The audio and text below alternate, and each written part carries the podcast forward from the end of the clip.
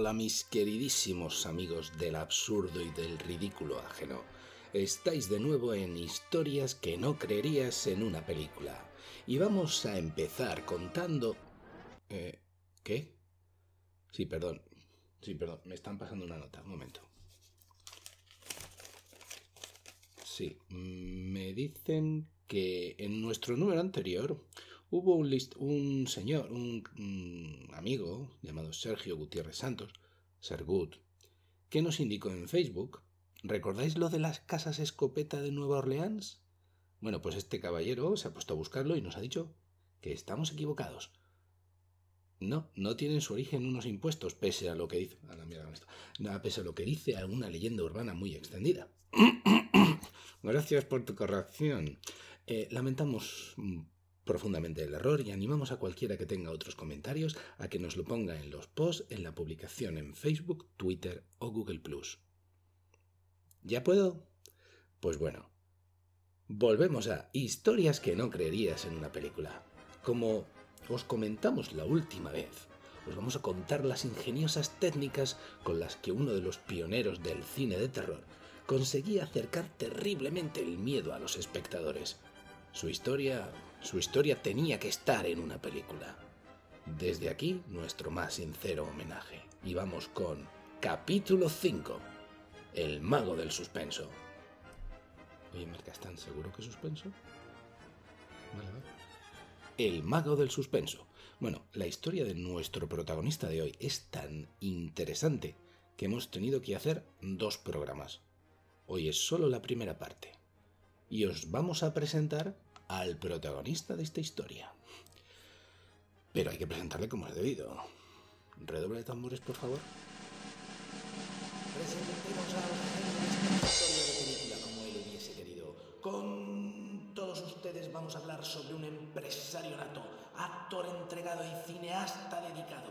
Un pobrecito huérfano tímido que se transforma en Spider-Boy y abandona los estudios para entablar amistad con el más terrorífico de los vampiros que haya existido. Se asocia con Orson Welles y contribuye a la realización de Ciudadano Kane, el judío alemán que dijo no y se enfrentó al mismísimo Adolf Hitler y a su maquinaria de guerra nazi con una bellísima bailarina en una historia no apta para los niños, cuyo teatro sufriría los ataques con pintadas espásticas nazis para contar la obra que Hitler no quería que nadie viese. El cineasta más querido de Columbia Pictures, que aprovechó la oportunidad de su vida, el más temido cineasta, que se enfrentó a la bancarrota dos veces por suerte. El último gran verdadero showman del cine, William Castle. Bueno, perdonad que lo, haya eh, que lo haya hecho así bajito, por dos razones. Una, si me hubiera acoplado el micrófono y no habréis entendido nada. Y lo segundo, es que tengo a los niños durmiendo. En fin, continuemos con la historia. Bueno, estamos hablando del rey del histrionismo en sus actuaciones y de las promociones desmedidas.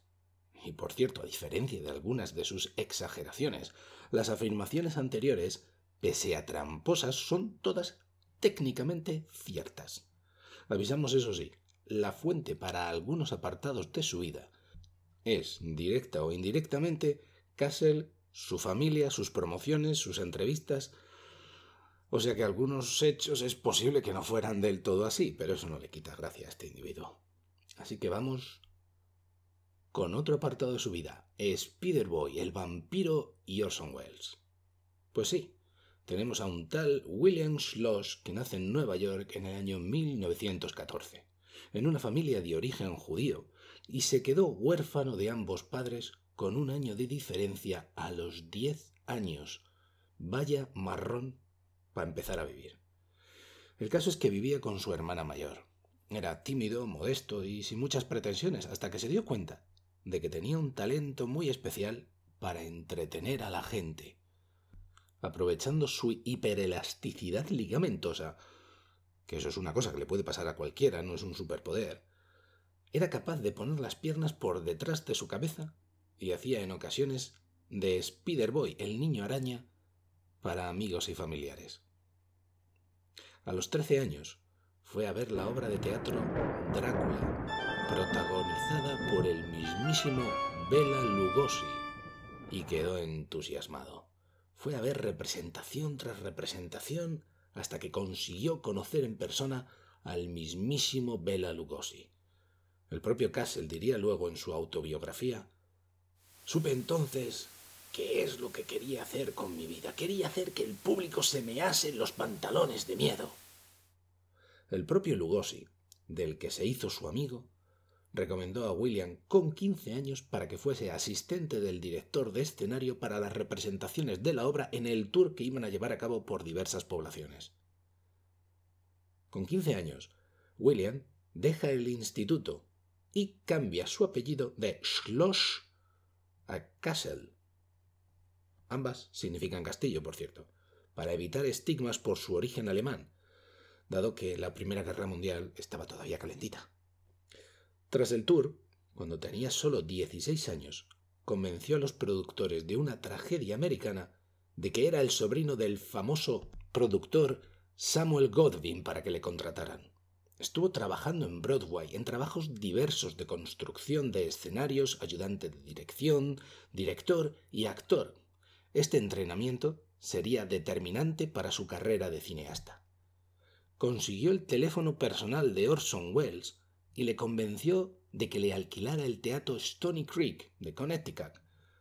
No le fue difícil, ya que Orson Welles se iba a filmar Ciudadano Kane y esos 500 dólares a la semana por los que alquiló el teatro no le venían nada mal.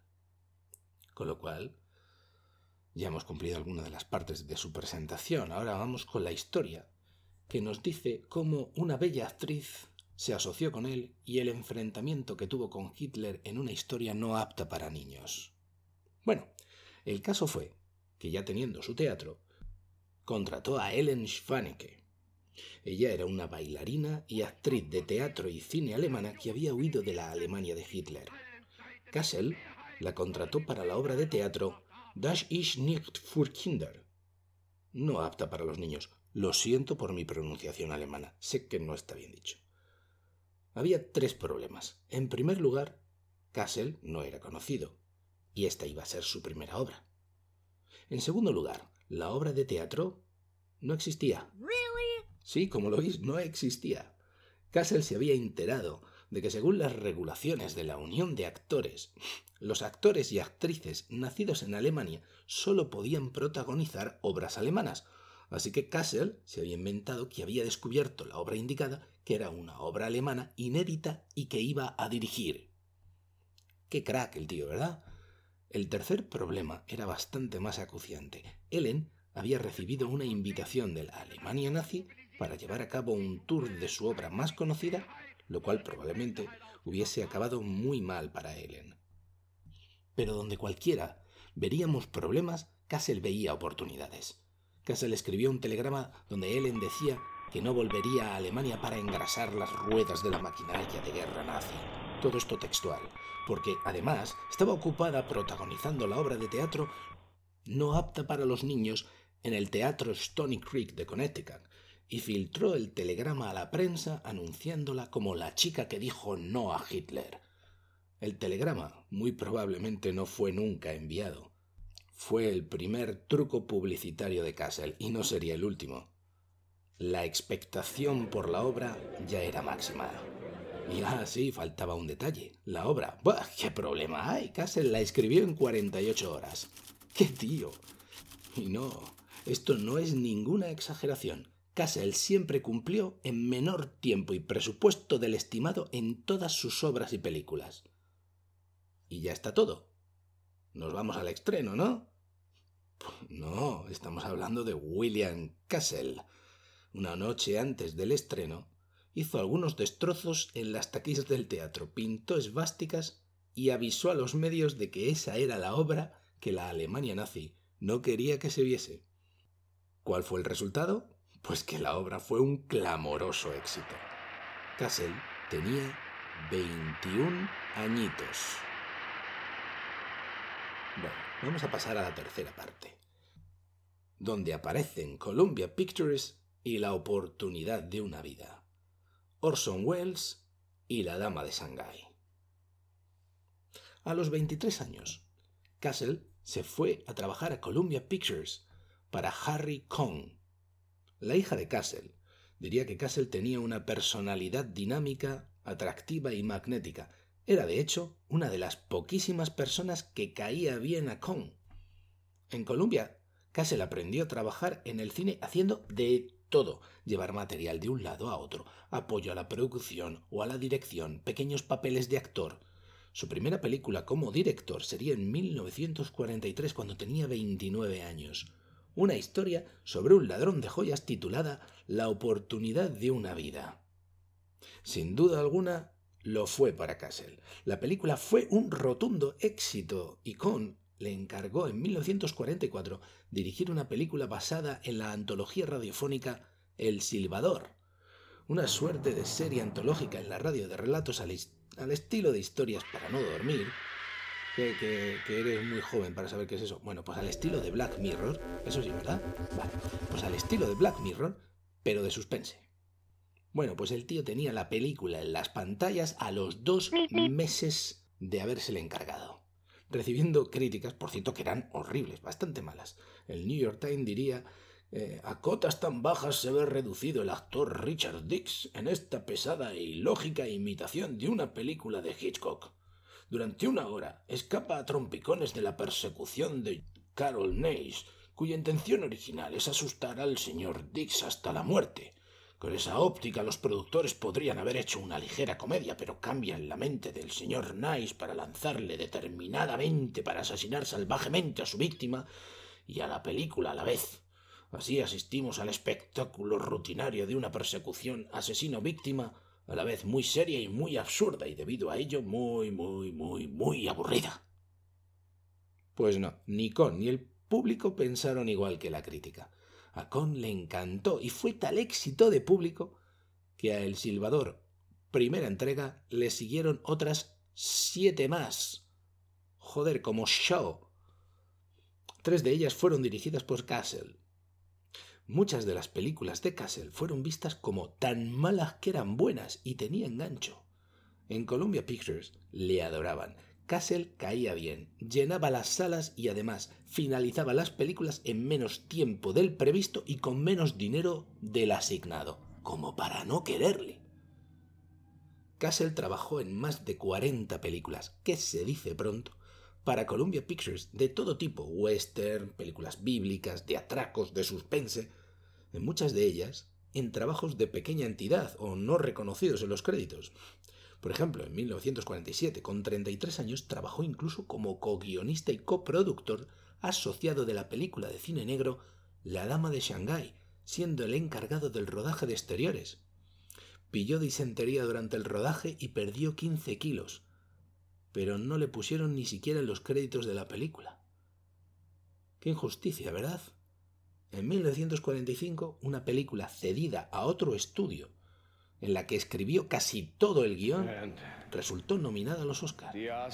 Ni la Academia, ni ese otro estudio, ni absolutamente nadie reconoció su trabajo. En 1956, cuando William ya tenía 42 años, el contrato de Castle con la Columbia Pictures expiró. Castle no estaba satisfecho. Quería trabajar por su cuenta, escribiendo, dirigiendo y apareciendo en las películas ser un nombre principal de los créditos, no me extraña, y quería asustar a su público. Quería hacer que el público se mease de miedo en las películas, y honestamente algunas de las películas en las que había participado solo daban miedo de lo malas que eran. Y no, no hablamos tanto de sus películas como director. Trabajó en películas aún peores. En fin, William Castle no temía a los riesgos. Hipotecó su casa por 86 mil dólares para financiar su primera película en solitario, Macabro, que rodó en una semana. Años más tarde, volvería a hipotecar de nuevo su casa para otra película.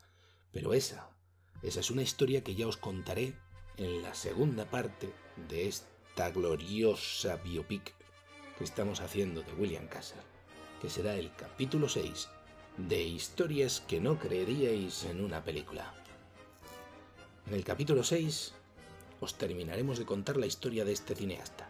Os contaremos cómo su primera película iba a causar tanto terror que Joyce, la firma de seguros suscribía seguros de fallecimiento para sus espectadores y los coches fúnebres esperaban los fallecimientos a la puerta del cine. Os contaremos cómo hizo posible que fantasmas o criaturas indescriptibles atacasen en cierto modo a espectadores en tres películas, requiriendo en una de ellas ser evacuados en ambulancia. Y más historias que os contaremos sobre este azote de los tramposos y cobardes de los que se reirían sus amigos para siempre de cómo fue inspiración de Hitchcock para Psicosis y originador de una tradición minoritaria que llegaría hasta el estreno de Scream 2. Nos vemos. Ya prontito.